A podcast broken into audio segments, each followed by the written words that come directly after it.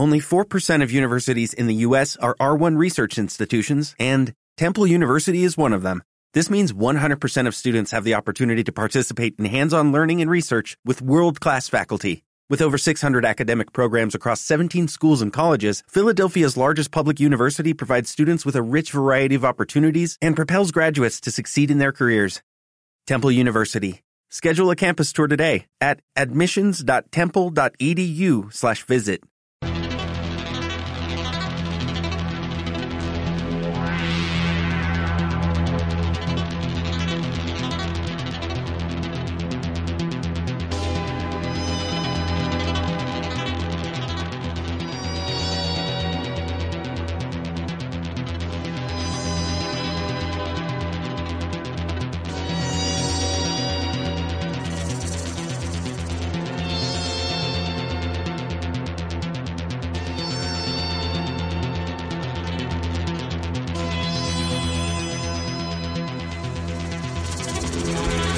Recta final de nuestro Agora y, suena esta sintonía y ya como que respiramos de otra manera, mm, tomamos aire, aire en gran, con gran capacidad y nos relajamos un poquito. No sé hasta qué punto nos podemos relajar porque este es un programa científico 100%. Y cuando viene Javier Millán con sus historias, Javier, muy buenas, ¿qué tal? Muy buenas noches. Significa que vamos a hablar de ciencia ficción, Sí. significa que traemos cine, Novelas, Si no lo he dicho, es ciencia y cine, como todo el mundo sabe, los amigos, queridos oyentes de, de Ágora, amigos y amigas. Pero claro, a Javier le gustan, le gustan mucho las historias. Ujú, Así y es. a veces hay algunas cosas que, bueno, como, como decía aquel gran científico cuyo nombre no recuerdo ahora mismo, todo aquello que es un misterio es lo que la ciencia no puede explicar a día de hoy. Y que luego lo va a explicar, efectivamente. Y, y- y Pero- has acertado plenamente en esta... He acertado porque Sí, sí, temía, sí. temía que no... Sí, temía- porque eh, nos vamos a ir a una época que es la época victoriana, a, a la que ya hemos ido en otras ocasiones cuando hemos hablado de grandes autores como Arthur Conan Doyle o Mary Shelley, donde la ciencia, donde la ciencia, perdón, daba por hecho, daba por hecho cosas eh, que, que ahora evidentemente no cabrían en nuestra mente, ¿no? Vamos a hablar de una época donde la medicina tenía un pasado un poco oscuro, ¿eh? Muy oscuro, ya lo verás. de- de- ¿Y de quién vamos a hablar? que yo temblaba en todos los sentidos, porque temblaba en todos los sentidos cuando me propusiste el, el Sí. tema. Esto es así, estamos aquí desvelando los Lo sé, entresijos lo sé. La preproducción. de eh, la producción. sí, te señor. tuve que convencer duramente. Lógicamente, porque es el programa de ciencia de Aragón Radio. Eso es. Vamos a hablar eh, de un autor que me encanta, es Bram Stoker, eh, muy conocido por eh, la novela Drácula. Además es que estamos rodeados de aniversarios en este, en este año. El 13 de noviembre de 1992 se estrenaba la película Drácula de Bram Stoker, dirigida por nada más y nada menos que Francis Ford Coppola, el director del Padrino. No, si como película, como historia, Obra maestra. es una obra maestra. Pero vamos a ver dónde está la Y ciencia. hay aquí. más, hay más. Eh, este año se está celebrando en Irlanda, porque este autor era irlandés, el 110 aniversario de su muerte. Eh, se está celebrando además con varias exposiciones en el Trinity College de, de Dublín. Y también es el 125 aniversario de la publicación de la novela, la novela que dio origen a todo. Eh, una novela que ha sido una de las más adaptadas al cine. Y para introducirnos... Perfecto. Percha informativa también Ajá. aprobada. aprobado, ¿no? De momento. y eh, vamos a revelar algunos, eh, algunos de los aspectos históricos y científicos de, de la novela. Primero voy a eh, echar por tierra un mito, eh, porque últimamente muchos historiadores están diciendo que la figura de Vlad Tepes, que es el que aparece en la portada del libro, de la edición que he traído de, de Tenemos Drácula, foto, tenemos foto en las redes. Tenemos ¿eh? Que- foto en las redes. Has venido con unos libros maravillosos. Los últimos historiadores dicen que Bram Stoker no se basó en la vida del que se conoce como Vlad el Empalador, el, el príncipe de Valaquia, un hombre que es considerado todo un héroe en Rumanía y que, y que bueno, eh, mucha parte del turismo rumano se basa, eh, está alrededor de este personaje y de su castillo, el castillo de Bram. Así que las últimas investigaciones nos dicen que Vlad Tepes no era el Drácula real, era otro personaje histórico muy famoso, pero no era el Drácula en el que se basó Bram Stoker. Sí que es verdad que su padre fue apodado Vlad Dracul eh, porque no venía, no tenía nada que ver con el vampiro ni nada. Drácula venía de la Orden del Dragón, una orden eh, militar, religiosa y católica que no tiene nada que ver con lo sobrenatural y que tenía el símbolo del dragón en su, en su heráldica, por cierto, conectado con el mito de San Jorge, el patrón de Aragón. Vamos con la música. Vas de- bien, vas bien. Oye, qué, qué cara de, de satisfacción. Vamos allá. Vamos con la música.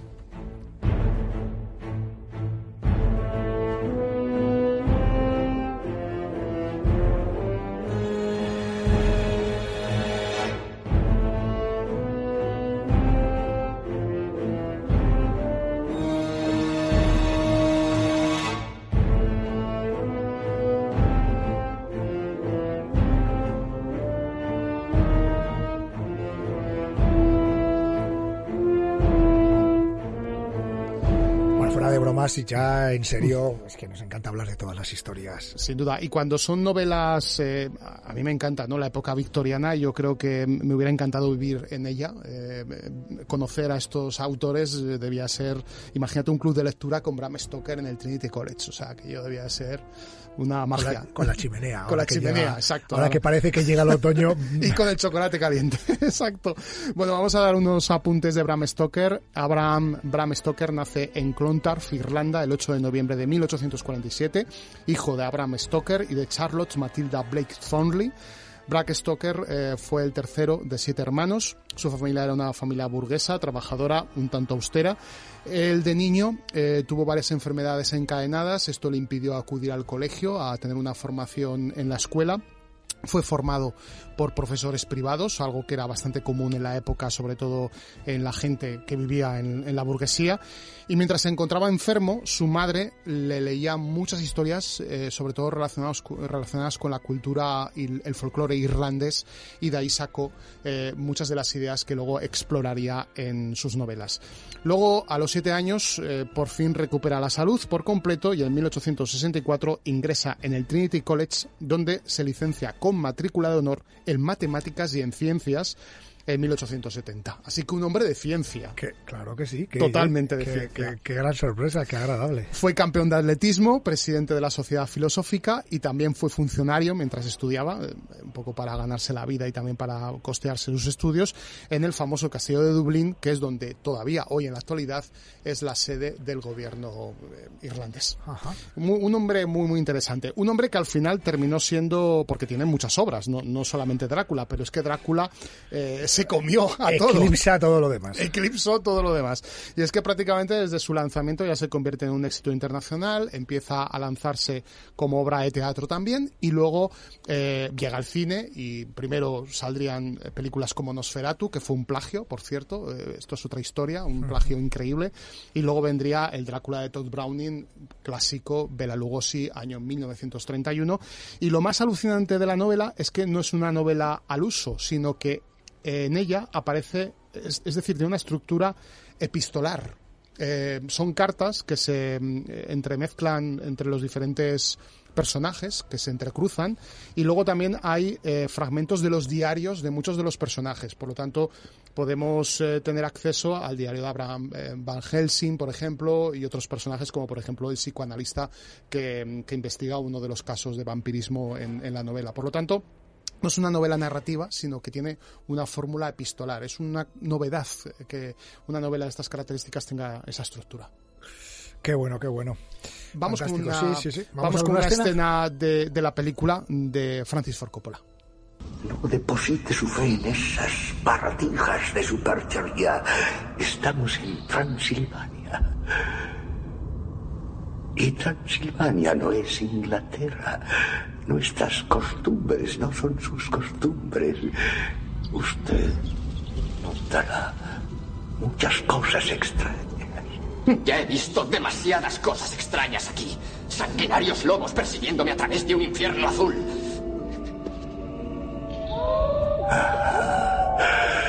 Escúchenos.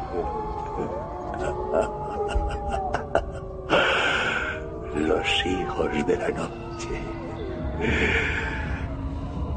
Qué dulce música, ¿verdad? ¿Música? ¿Esos animales?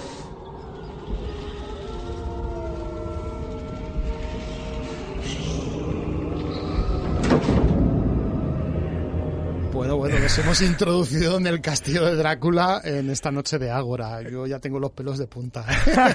¿Cómo te gusta? ¿Cómo me gusta este tema? Pero vamos a, vamos a echar por Vamos tierra. a la ciencia. Vamos a la ciencia. Eh, a ver, los vampiros no existen, eso lo primero. Con Eh, resignación, hay- con la- resignación lo reconoce. La ficción- Científicamente comprobado que no existen. Científicamente comprobado que no existen. La, la ficción es maravillosa. Las películas que se han hecho sobre, sobre ellos es maravillosa. Algunas no tanto. Te lo compro, te lo compro, estoy Crepúsculo no, Crepúsculo no, pero películas como la de Coppola son, son magníficas. Bueno, eh, ¿dónde están los orígenes eh, de- del mito del vampiro? Eh, en lo que comentaba al principio, en la medicina que vivió eh, Bram Stoker cuando, cuando era joven. En el siglo de Stoker había dos enfermedades infecciosas, como la tuberculosis o el cólera, que causaron incontables muertes que alarmaron a la población sobre los males que podían transmitirse a través de la sangre. Por lo tanto, ese mal que transmite Drácula a través del mito del vampiro eh, ya lo transmitía la tuberculosis y el cólera. Por lo tanto, había un caldo de cultivo entre la población que te- había miedo a la sangre en ese aspecto, al contacto con ella. Claro, es que mm, estamos hablando de la época que estamos hablando, del siglo XIX, y en la que el conocimiento, pues, bueno, evidentemente es una obviedad decir que, que no había información, Exacto. que no discurría de ninguna manera, ni, ni, ni medios de comunicación al, al uso como los conocemos ahora. Por supuesto, ni de lejos. Por Sí, sí, supuesto, internet y todas esas cosas. Y- y- Hay que ponerse eh, en esa piel y en ese momento. Desde luego, y Marcos, relacionado con esto que estás contando, que es muy interesante, eh, había una práctica que, que eran las sangrías, que era eh, pinchar al paciente, un paciente que tenía problemas de salud, y había una creencia popular, pero una creencia que venía de, de- de la época griega, de la antigüedad clásica, ¿eh? que era extraerle sangre para equilibrar el cuerpo. Y esto a veces se hacía directamente con una punción o directamente con las sanguijuelas, que esto lo hemos visto en muchas películas y series que, que llega el rey que está enfermo de gota y le pinchan ahí para sacar la sangre, porque se supone que con Bueno, eso... la historia de la medicina es, es increíble también, ¿eh? Y también terrorífica, ¿eh? En algunos aspectos, Sí, sí, porque, caramba, Bueno, sin anestesia, el famoso sin anestesia. Sí. A- Además lo de la anestesia, luego esto me lo guardo porque luego te voy a contar algo al respecto de esto. Eh, esto de las sangrías carecía de cualquier tipo de efecto curativo y, y llevaban a- años, siglos eh, practicándolo. Afortunadamente en la época de Stoker ya empezaba a estar en desuso. Lo único que podían curar un poco era la hipertensión, ya que la sangría a veces tenía un efecto beneficioso en la reducción temporal de la presión arterial. Solamente esto. Pero lo demás no curaban nada. Sí, pero no ibas a ir con sanguijuelas todo Exacto. siempre. O- o- además hay imágenes, hay cuadros de la época donde se ve que extraen con tubos muy rudimentarios, mm, a ver, no litros de sangre, pero una cantidad bastante, bastante considerable, ¿eh? de, de estas que marean bastante. Y, luego hay otro elemento muy interesante relacionado con el vampirismo, de- del cual siempre se ha hablado mucho, que es la porfiria, que es una enfermedad, es un aumento desmesurado de unas proteínas que hay en la sangre, las porfirinas, que juegan un papel fundamental en la síntesis del grupo hemo, que este grupo es el que ayuda a transportar el oxígeno en la sangre. Y juega, por tanto, un papel clave en la respiración y en, y en nuestra vida, porque sin respiración no podemos vivir. También es la que da ese característico color rojo a la sangre, tan, permíteme, vampírico. Sí, sí, sí. sí. que se ve mucho en las películas de la Hammer. Eh, Esa la- palidez. Palidez, exacto. Luego la porfiria causa tres síntomas principales, los cólicos, dolor abdominal, sensibilidad a la luz, causa erupciones, ampollas, cicatrización anómala, eh, problemas neurológicos, convulsiones, alteraciones mentales. Y, y además es que te voy a revelar una serie de síntomas clarísimos que están relacionados con el vampirismo, como la fotosensibilidad, la gente que sufre porfiria no puede exponerse a la luz, eh, palidez, como decías, intolerancia al ajo. El ajo afecta a ciertos trastornos de carácter cardiovascular. Y también estas personas, algunas, algunos pacientes dicen tener ansiedad por la sangre. Y es que algunos curanderos de la época de Bram Stoker eh, hacían beber sangre de animales a los enfermos de porfiria y lógicamente estos enfermos experimentaban una cierta mejoría. Y luego eh, los que padecen porfiria en grados muy máximos Sí, sí. padecen locura. Eh, parece que es una enfermedad como del siglo XIX, de la época victoriana, pero es que aún hoy en día hay personas eh, que la sufren, como el testimonio que he traído. Esa enfermedad me generó una tetraplesia, es decir, no podía tener ningún movimiento, solamente podía mover los ojos, la cabeza tampoco. Y cuando me explicaron que tenía, me dijeron el nombre de la enfermedad, tuve una gran sorpresa. Primero porque me asusté al no saber mm, qué era. Y segundo porque no sabía si iba a quedarme toda la vida paralítica. Y tercero, no sabía si era una enfermedad mortal.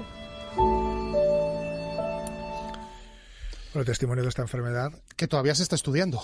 Eh, todavía hay grandes avances, evidentemente ya se le está poniendo a raya, pero es de esas enfermedades raras que, que todavía necesitan mucho de investigación para, para ser erradicadas por completo. Drácula, una obra que describe anhelos humanos y científicos. Así es, era ¿Qué un hombre de decir? ciencia. Fíjate, eh, todo en Drácula, eh, sobre todo, habla, hay un tema eh, muy concreto que es la esperanza de la vida, el sueño de la inmortalidad.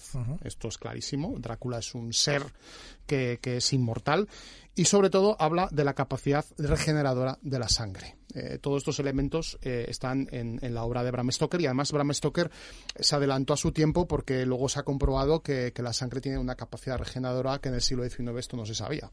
Y esto Stoker ya lo comenta en, en su novela. El diario El Correo invitó a cuatro médicos y a un filósofo a reflexionar sobre cuestiones eh, en ámbitos de salud que estaban relacionados con la novela de Drácula. Y si te parece, te voy a leer un Qué par chulo. de testimonios porque, porque son muy, muy interesantes y que invitamos a los oyentes que, que busquen y busquen en Google Drácula, el correo científicos y encontrarán unos textos maravillosos sobre, sobre esta aproximación científica a la novela. Mira, te cuento. Bram Stoker se adelantó a su tiempo al afirmar que en nuestra sangre podríamos encontrar el elixir de la vida y la salud, y acertó. Durante años la ciencia vivió convencida de que las células madre nos ayudarían a descifrar el enigma de la terapia regenerativa. Pero no fue del todo así. El secreto de la regeneración de los tejidos está en determinadas proteínas de la sangre, y así lo afirma en el citado periódico el estomatólogo vasco Eduardo Anitúa, Premio Nacional de Innovación es. 2022 y quien lleva investigando 30 años la capacidad rehabilitadora de la sangre. Algo que ya Stoker hablaba hace 125 años. Te estás, te estás blindando, te estás doctorando hoy. Completamente. Y voy más allá. Hay otra cuestión reveladora, que es la vida eterna. Porque claro, todos anhelamos, ¿no? La, la vida eterna. Pero ¿a qué precio esa vida eterna? Fíjate el precio que tuvo que, que, que pagar eh, Drácula, ¿no? Y en la vida real, ¿qué pasaría, no? Drácula es una novela un poco tremenda, dice otro, otro de los científicos, gótica, con mucha sangre, pero desde el punto de vista científico plantea cuestiones muy interesantes. De todas ellas, la más revolucionaria que propone quizás sea la que, si no es posible vivir más tiempo, que lo sea rejuvenecer. Es lo ideal que los años que se vivan sean en las mejores condiciones posibles. Y esto lo dice Damaso Crespo, catedrático de Medicina de la Universidad de Cantabria, psicólogo y antropólogo, que forma parte de la directiva de la Sociedad Española de Antropología. Es decir, habla que, eso, que, que vale, está bien que, que se estire la vida, pero por lo menos en unas condiciones eh, buenas, que, que siempre está lo de aspirar a, a los secretos, más. de- los secretos del envejecimiento. Eso Sí. es, es- es una gran, es una línea de investigación fundamental. brutal, una reflexión ahora, brutal. Ahora, ahora mismo, más allá de, de la reflexión que, que se esconde Y- detrás, cuáles sí, son sí. las, las razones científicas por las que envejecemos y envejecemos de esta Mm. forma y tenemos esta longevidad. Exacto, hasta el punto que llegamos. Es decir, el cuerpo humano solo admite la longevidad que en estos momentos eh, se está estableciendo. Por cierto, la longevidad, hay estudios que dicen que se ha rebajado un año o dos menos por culpa de la pandemia. Es decir, que ya no tenemos esa aspiración de vida. ¿Longevidad o esperanza de vida? Esperanza de vida, perdón. Sí, es verdad, el término no lo estaba dicendo bien, es la esperanza de vida. Es que son distintos. Sí, es- diferente. Hemos hablado de ello, tenemos Sí. el podcast ahí, hablamos de ello, por ejemplo, Mm. Con el gran Arsuaga cuando presentaron su libro aquí con Juanjo eh, Millas y, y presentaron su, su libro la- que es la, eh, la muerte contada por un sapiens a un neandertal. Qué interesante. Y, y se ponen, te lo aconsejo, se ponen estas Lo cuestiones. escucharemos. Ah. Y, y si entramos en cuestiones filosóficas, seguramente habrás eh, visto en muchas noticias, en tabloides, sobre todo digitales, esta idea de conectar el cerebro humano a un ordenador. Esto también lo habrás oído, seguramente. Sí. Eh, se dice que vamos a ir hasta ese camino, es decir, que seremos capaces de escanear un cerebro humano por completo y que nuestra conciencia, nuestros recuerdos, nuestras experiencias estén volcadas en un ordenador. O sea, fíjate lo que es esto, ¿eh? ¿A dónde? Esto Stoker, desde luego, no lo imaginó. Pero fíjate, Antonio Dieguez, catedrático de Lógica y Física de la Universidad de Málaga, dice lo siguiente. El mito de Drácula está muy relacionado con el transhumanismo. Es posible una vida sin fin, donde no quepa la muerte gracias a la tecnología. o por lo menos en un futuro parece ser que podría ser así. Y añade, pensar en volcar la mente a un ordenador y vivir para siempre suena a ciencia ficción y para este catedrático no le cabe en la cabeza. Es decir, no veo factible, lo dice así, no veo factible una tecnología capaz de escanear el cerebro sin el más mínimo error. Porque ¿dónde están las experiencias humanas, los sentimientos? ¿Todo eso va a ser capaz un ordenador de escanearlo? Hoy no.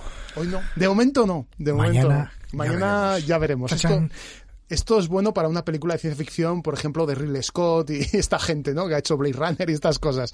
Pero de momento no es posible. Así que es ciencia ficción. Seguimos con el Drácula de Bram Stoker. que- Exacto. Que me decías, que has comentado antes, que, que también estaba fascinado por la ciencia. Bueno, Sí, era sí, sí. científico. Era científico, sobre todo científico. por la ciencia médica. Su hermano mayor, Thornley, eh, fue un cirujano notable y eh, tuvo muchas anotaciones gracias a él. Es decir, que utilizó a su hermano como científico especialista para, para recrear algunas de algunos de los capítulos de la novela. Y mm, quiero que escuchemos un audio. que- quiero además, Marcos, que lo escuchemos por completo, porque es que el final del audio dura un minuto y el final del audio es escalofriante. Habla sobre cómo era la medicina de la época de Bram Stoker. A nadie se le ocurría lavarse las manos antes de una operación. Se lavaban después, lo contaba un cirujano de la época. En los centros quirúrgicos, donde se desdeñaban los preceptos más elementales de limpieza, había una tosca mesa de madera, que con sus manchas de sangre no presagiaba nada bueno. Los cirujanos vestían de calle, la chaqueta que llevaban estaba plagada de manchas de sangre y pus. Todo el mundo tenía acceso a la sala. En un rincón se encontraban los instrumentos tales como sierras, bisturís, tijeras, pinzas. Muchos de ellos estaban provistos de mangos de madera, al igual que los utensilios de cocina. Eran un foco de infección. Había enfermos que tras ser operados en la mesa de la cocina salían vivos de la intervención. En cambio, en los hospitales moría la mayoría por las malas condiciones higiénicas. El famoso cirujano y tocólogo inglés James John Simpson decía que el hombre que yacía en la mesa de operaciones de un hospital corría más peligro que un soldado en medio de la más espesa lluvia de balas de la batalla de Waterloo. Caray, caray, Tremendo. cómo era la medicina de la época. ¡Qué que- final! Es que, fíjate, bueno, el que lo superaba generaba inmunidad, si se me permite. Vaya, la- la- era Superman la directamente. Eh, Fíjate, eh, 1847 es cuando nace Bram Stoker. El año anterior, 1846, eh, se había creado la anestesia. O sea que eh, a Bram Stoker le pilló la anestesia casi de, por los pelos. o sea de, de- refilón. De refilón. Y bueno, y una cosa es que se descubra y que pueda, Y que pueda implementarse y, y utilizarse habitualmente y en todos los lugares. Eso es. Hay dos científicos en, en la novela de Bram Stoker. Por un lado está el médico psiquiatra John Seward, que, que, por cierto hay muchas notas de su diario donde habla sobre el método científico cuando se tiene que enfrentar al vampirismo y lo mira desde el punto de vista de, de la psiquiatría. Y luego el famoso profesor Abraham Van Helsing, que este sí, que no te voy a contar nada porque este sí que tenía ribetes de ocultista y esto no, no pega en el Esto, programa. esto no cuela, esto no cuela. Aquí. Pero vamos a hablar ya por acabar de nuestro querido amigo Julio Verne, que siempre sale en todas las temporadas, que eh, creó una novela muy poco conocida titulada El Castillo de los Cárpatos.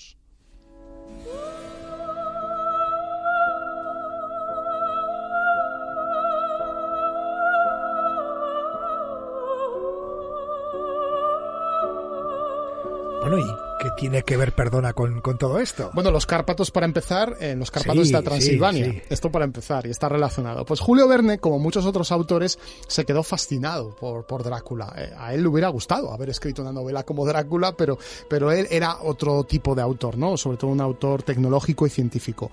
Pero en el año 1892 hace su propia historia sobrenatural y también se inventa una historia de fantasmas titulada El Castillo de los Cárpatos, que es una obra fantástica alejada de su temática científica habitual, pero sí que tiene un matiz científico que te va a sorprender. La protagonista de la historia es la Stila, que es una gran cantante de ópera que muere en su última noche de despedida en la ópera italiana con una, está cantando un aria y de repente cae desfallecida en los escenarios y muere de manera inexplicable. El conde de Telek, que es su prometido, eh, años más tarde descubre que la Stila de repente aparece aparece viva de nuevo en el castillo de los Cárpatos, un lugar eh, en el que los vecinos eh, temen, eh, al que los vecinos temen porque dicen que hay fantasmas, vampiros, etcétera. Y resulta que dentro del castillo hay un, un varón llamado el varón Gortz que tiene em, dentro de sus muros a, un, a una persona, a un personaje que es un científico que ha creado un ingenioso artefacto que eh, a base de cristales hace una proyección cinematográfica de la estila, que ya estaba muerta, y una proyección cinematográfica que se sincroniza con el audio. Es decir, que Julio Verne se adelantó tres años a eh, la creación del cinematógrafo por parte de los hermanos Lumière y más de veintitantos, 27 años al cine sonoro. Esto todo se ve en una famosa novela, en una conocida novela de Julio Verne titulada El Castillo de los Cárpatos.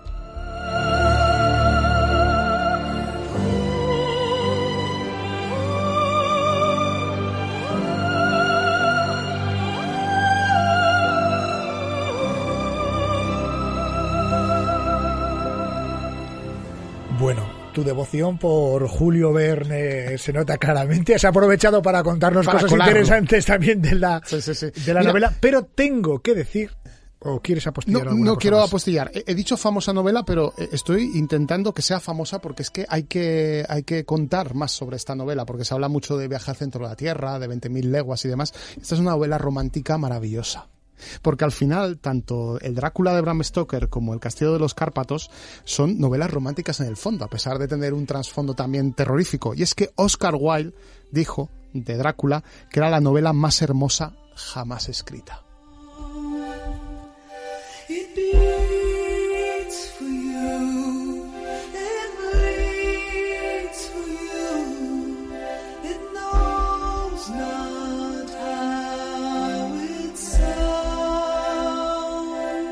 Javier Millán, tengo que reconocer que has callado bocas, la mía. La tuya la sobre primera, todo.